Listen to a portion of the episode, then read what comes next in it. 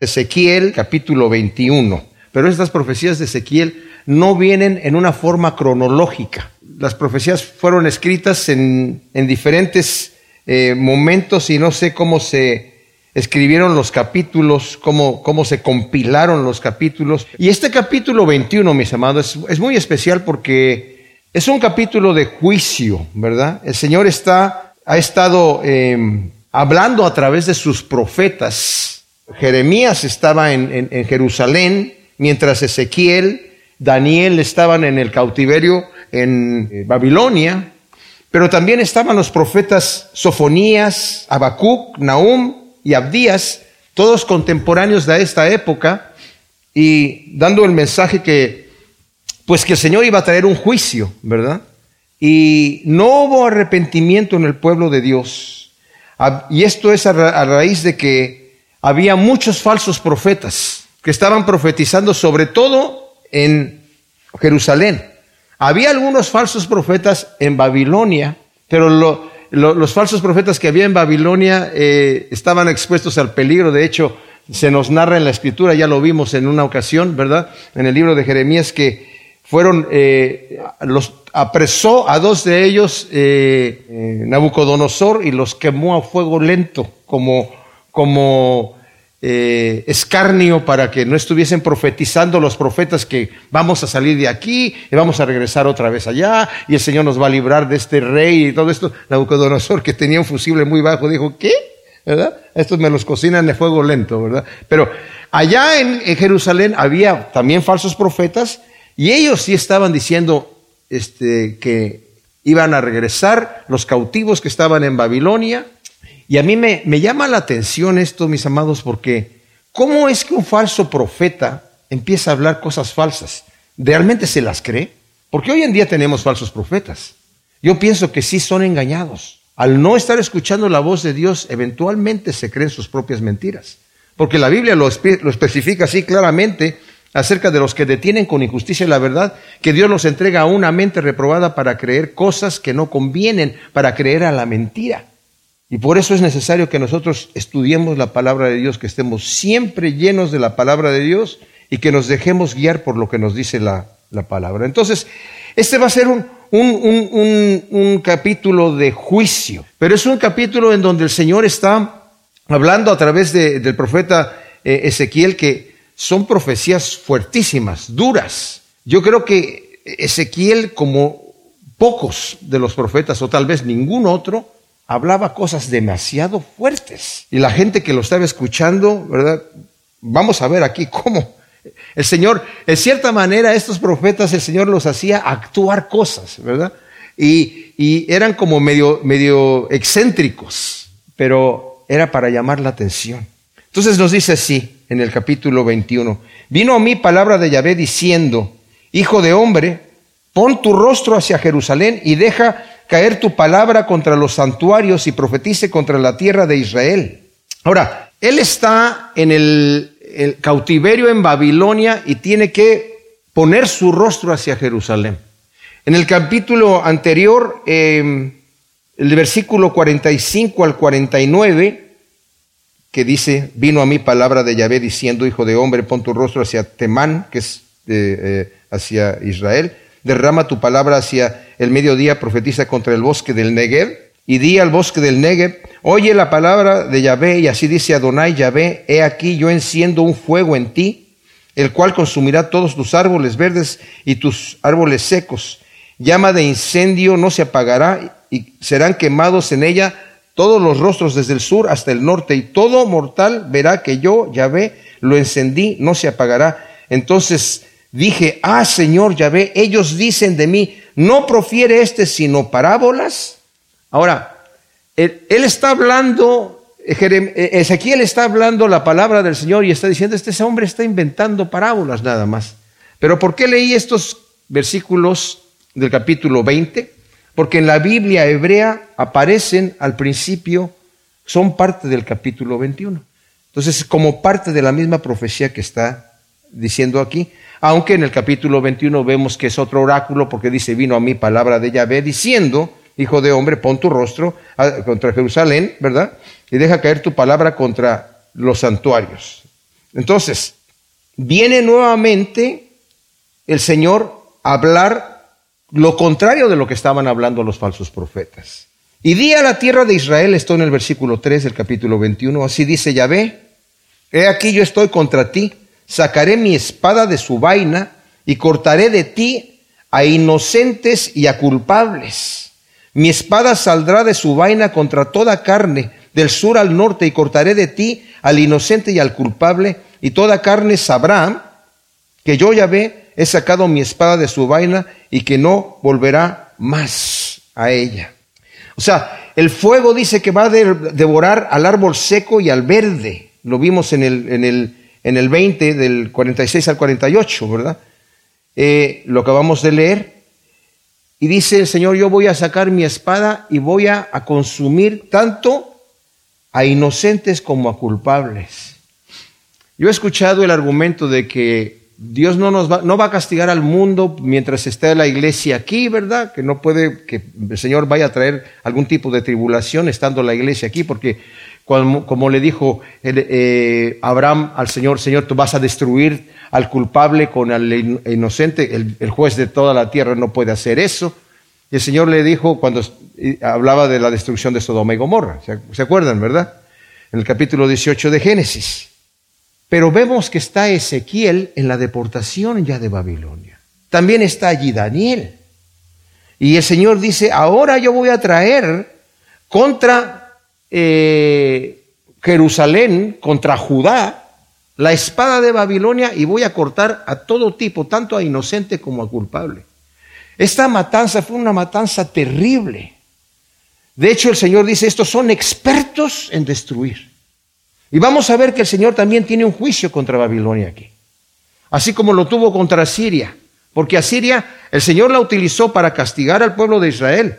Pero el Señor dijo, como, como, como se ensañaron, hicieron de su fuerza su Dios, yo también los voy a castigar.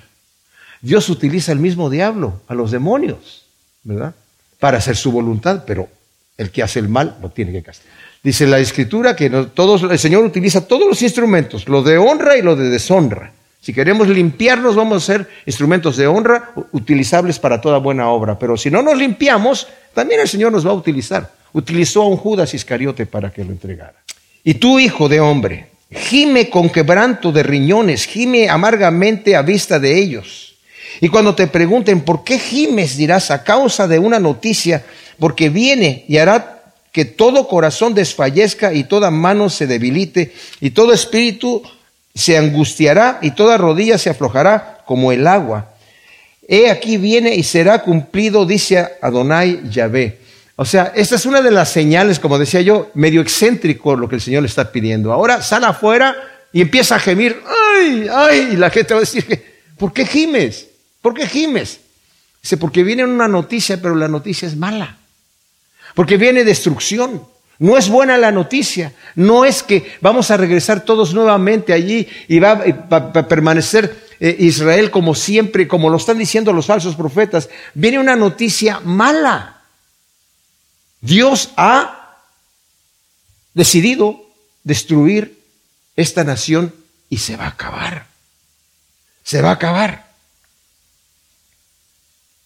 Entonces, Vino a mí palabra de Yahvé, dice el versículo 8 nuevamente, diciendo, Hijo de hombre, profetiza y di, así dice Adonai Yahvé, di, espada, espada afilada y bruñida. Fíjese, fíjese la forma tan explícita que habla Ezequiel en cuanto a, lo que va a traer el Señor. O sea, Babilonia era una, una, una, una nación bastante perversa de hecho, en el libro de Habacuc, la gente no podía creer que Babilonia pudiera destruir a Judá, porque decían, bueno, nosotros sí somos malvados, pero estos tipos son mucho más malvados. Dios no va a utilizar una nación tan malvada para destruirnos a nosotros, que somos malvados, pero no tan malvados como ellos. Y Habacuc le dice al Señor, Señor, ¿sabes qué? Tú me das mucha información de todas estas cosas y, yo no quiero saber ya nada, porque no haces nada, Señor. Ves toda la corrupción que hay, pero no haces nada. Y el Señor le dice, sí hago algo, y lo que voy a hacer si te lo digo, te van a reteñir los oídos.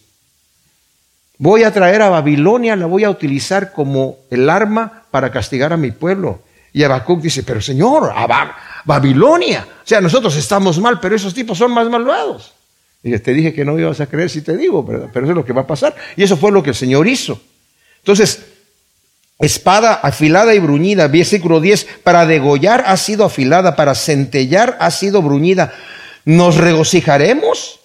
Al cetro de mi hijo no lo desprecia como a cualquier vara. Ahora, este es un versículo difícil de traducir, el versículo 10, pero lo que está diciendo dice, al rey al cetro de mi hijo, o sea, se está refiriendo al rey, dice, no, no, no, no, lo, no lo respeta como rey. Habíamos visto que Nabucodonosor no quería destruir Jerusalén, Israel, ¿verdad? Pero como se fueron revelando los reyes así, entonces al final dice, al cetro de mi hijo lo desprecia como a cualquier vara. La dio a bruñir para tenerla a la mano, afilada y bruñida está la espada para ponerla en mano del degollador. Y luego fíjense, otra señal que se le da al Señor a, Ezequiel dice, clama y lamenta, hijo de hombre, porque es sobre mi pueblo, es sobre todos los príncipes de Israel, ellos son entregados a la espada juntamente con mi pueblo. Golpea tu muslo. O sea, esa era otra señal, el golpear el muslo era, aparte del gemir, otra señal de mucho dolor, era golpearse el muslo, y era para que la gente dijera, ¿por qué te estás golpeando el muslo? Nuevamente es por la misma situación, porque la, las noticias es una noticia mala. Va a venir la destrucción de parte de Dios y ya no hay paso atrás. Ciertamente dice la prueba está hecha. ¿Y qué? Si aún desprecia al cetro, no, o sea, al cetro de su hijo, no subsistirá, dice Adonai. O sea, la prueba está hecha quiere decir yo ya probé al pueblo y no se va a arrepentir jamás. Hay varias traducciones, ¿verdad? Hay varias traducciones en la Reina Valera y en diferentes traducciones, pero a lo que se está refiriendo es que el Señor ha sometido a prueba a su pueblo y ha fallado. Ha fallado. Hijo de hombre, profetiza y bate palmas. O sea, se está, está gimiendo, se está golpeando el muslo y ahora está batiendo palmas para que la gente se dé cuenta. Duplíquese y triplíquese el furor de la espada homicida, espada para los que serán degollados, espada de gran mortandad que los tiene acorralados, para que desfallezca el corazón y se multipliquen las víctimas. En todas sus puertas he colocado el estrago de la espada. Ay, dispuesta está para centellar, afilada para que degüelle. O a donde quiera que te vuelvas, da estocadas a diestra y tajos a siniestra. Le está diciendo a la espada. Yo también, dice el Señor, batiré mis palmas y desahogaré mi ira. Yo, Yahvé, he hablado. Miren, mis amados, cuando yo he estado leyendo estas cosas, es conflictivo para mí leer este tipo de, de profecías de juicio tan tremendas. Pero como lo dije cuando subimos el capítulo 22, ¿verdad? Son advertencias que Dios nos da a nosotros. Y nos dice la Escritura, estas cosas están escritas para nosotros para que nosotros aprendamos. Viene un día de juicio. Y cuando dice la, escritura, el día de Yahvé, el día de Yahvé, dice, no, no digas, ay, el día de Yahvé, el día del Señor, el día del Señor, el día del Señor. No, no te pongas tan contento por el día del Señor, dice, porque el día del Señor va a ser un día terrible. Terrible. Yo estaba leyendo un comentarista que se llama Charles Simeon, que es un hombre tremenda, por, nada más por leer cómo escribe el hombre, uno se da cuenta que es un hombre de una santidad insuperable. Y dice él, no hay persona, por santa que sea, que no tiemble ante el pensamiento de tener que estar parado delante del Dios Santísimo. Sí, tenemos la gracia de Cristo y tenemos todo eso, pero estar delante del Dios Santo. Por eso dice el Señor, tenemos nosotros, mis amados, que prestar atención a estos juicios, porque nosotros vamos a estar parados delante del Dios de dioses y Señor de señores y Rey de reyes, doblando nuestra rodilla, dando cuenta de nosotros, dice Pedro, si invocas por Padre aquel que sin acepción de personas juzgará a los vivos y a los muertos, vive con temor y temblor todo el día, de todo, todo, todo, todo el transcurso de tu peregrinación. Dice Romanos 2. Y tú, moralista, ¿verdad? Que juzgas al que está pecando y haces lo mismo. ¿Tú crees que Dios a ti no te va a castigar? ¿O menosprecias su benignidad y su longanimidad? ¿Que no sabes que el tiempo que te está dando es para tu arrepentimiento? Pero por tu corazón no arrepentido, atesoras para ti ira para el día de la ira de Dios, el cual pagará con bien a los que bien hacen y pagará con mal a los que mal hacen. Sí, estamos eh, eh, delante del trono de la misericordia, pero tenemos que vivir con temor y temblor todo el tiempo de nuestra peregrinación. Vino a mi palabra de Yahvé diciendo, tú hijo de hombre, traza dos rutas para la espada del rey de Babilonia. Las dos saldrán al mismo, del mismo país. Pon una señal para el arranque de cada ruta que indique a la espada la ciudad a donde va. O sea, esta es una señal que tiene que estar haciendo Ezequiel desde Babilonia, tiene que poner estas señales de dos rutas, ¿verdad? Él no se va a ir a parar allá en, en, el cruce de caminos, sino lo está haciendo desde Babilonia. Señala la ruta para la espada que venga a Rabá de los hijos de Amón y la otra a Judá contra Jerusalén la fortificada. Por cuanto el rey de Babilonia ha hecho alto en una encrucijada al principio de dos caminos y ahí usa la adivinación, sacude las flechas, consulta sus ídolos y observa el hígado. Ahora, ¿qué está pasando aquí? Bueno, Nabucodonosor llega delante de dos caminos y dice, ¿a dónde me voy a pelear? ¿Con a, Rabá con, los amonitas o a Jerusalén con, con de Judá? ¿Verdad? Entonces, dice que sacude las flechas marcaban una flecha que decía a la derecha y otra decía a la izquierda y las metían en, un, en la aljiba y la, sacudían y la que salía primero, ¿verdad? Decía a la derecha, entonces se iban a la derecha. Y después dice que también consultaba a sus ídolos y miraba el hígado, el sacrificio del animal que le sacrificaban al, al ídolo. De alguna manera, al observar el hígado, veían si era para acá o para allá, ¿verdad? Es como tirar una moneda, de alguna manera. Andaba buscando Nabucodonosor algún tipo de guía sobrenatural. Definitivamente no de Dios, ¿verdad? Esta es una práctica pagana. Ya tiene la suerte a su diestra. O sea, dijo, ya, a Jerusalén, al ataque, a vocear para el degüello y a gritar para la guerra, a, eh, emplazar arietes para destruir las puertas y las, las, eh, las paredes también contra las puertas, a levantar terraplenes, a hacer torres de asalto. Pero a ellos, ¿a quiénes? A los judíos que estaban en Jerusalén, les pareció falsa la adivinación porque les habían jurado ser vasallos, pero él los acusará y serán atrapados. O sea, Nabucodonosor les juró que iban a ser vasallos, que ellos iban a pagar los impuestos y iban a vivir bien, pero como traicionó Sedequías a Nabucodonosor, Nabucodonosor decidió venir y acabar. Por tanto, así dice Adonai Yahvé, porque os denuncian vuestras culpas y se descubren vuestras rebeliones y en todos vuestros hechos se hacen patentes vuestros pecados, porque estáis procesados, seréis entregados por su mano, en su mano. O sea, ya han, sido juzgados y han, han sido procesados bajo el juicio de Dios y van a ser entregados en mano de Nabucodonosor. Y luego viene la profecía contra el rey de Jerusalén, de Judá, contra Sedequías. Y tú, oh profano e impío príncipe de Israel, cuyo día ha llegado la hora del castigo final, así dice Adonai Yahvé, quítese la mitra y depóngase la corona, no sea más así, exáltese lo bajo y humíllese lo alto, arruina, arruina, todo lo reduzco a ruina, y no existirá más hasta que venga aquel a quien corresponde el juicio, a quien lo entregaré.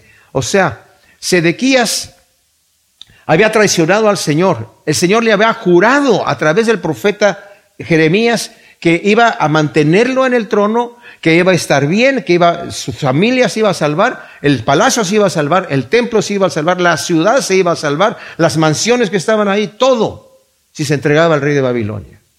¿Y qué hace? Metió a Jeremías en la cárcel y obedeció a los príncipes. Entonces Nabucodonosor lo que hizo es que lo atrapó, ¿verdad? Cuando iba huyendo, atrapó a todos los príncipes, a toda la familia de Sedequías, degolló a los príncipes delante de él, degolló a sus hijos delante de Sedequías y luego le sacó los ojos y se lo llevó a Babilonia. Y desde entonces no hay rey en Israel. Hoy hay un tipo de parlamento solamente, pero hasta que venga el rey de reyes y señor de señores, dice aquí. ¿Verdad? Y tu hijo de hombre profetiza y di, así dice Adonai Yahvé contra los hijos de Amón, contra sus ultrajes, diles, espada, espada desenvainada estás para la matanza, bruñida para centellar en el degüello, de ti en visiones falsas adivinan mentiras, o sea, sus propios falsos profetas. Aplíquese al cuello de los inicuos sentenciados a muerte cuyo día ha llegado en el tiempo del castigo final.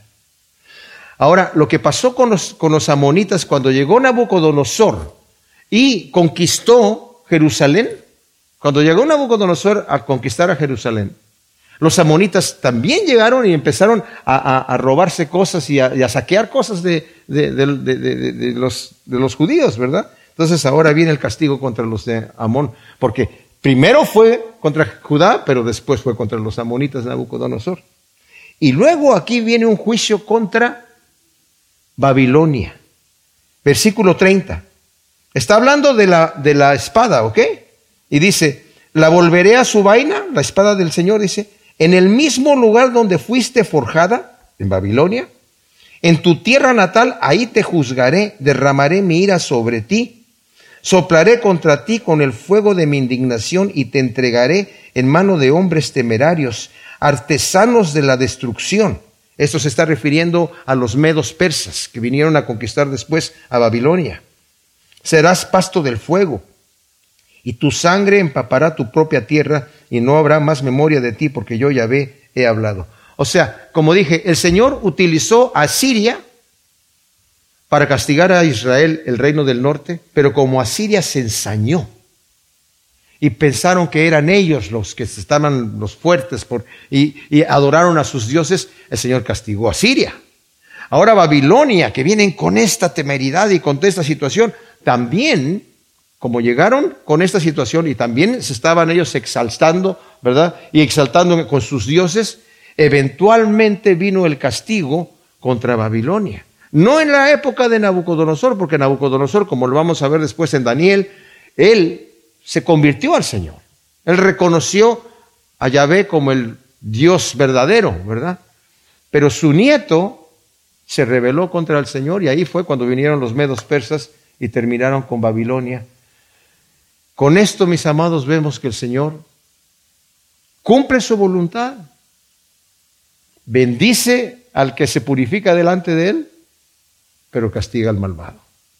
Yo soy, yo soy, dice Dios fuerte, misericordioso y piadoso, que perdono la iniquidad, la maldad y el pecado, pero que de ninguna manera tendré por inocente al malvado.